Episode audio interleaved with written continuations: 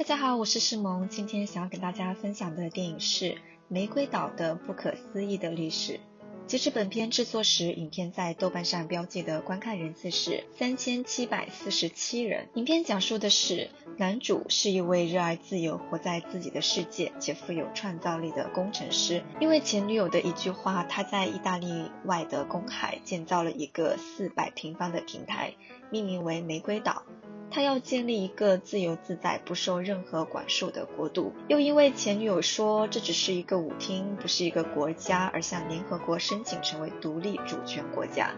他的这一举动让很多意大利人和世界各国的人都放弃本国国籍，申请加入成为玫瑰岛公民。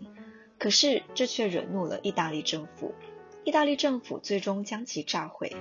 这是根据真实事件改编的，虽然影片的基调非常轻松幽默，但最终的结局还是让人叹息。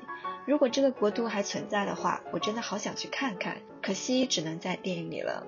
这个世界原来真的有乌托邦，或者说它真实存在过。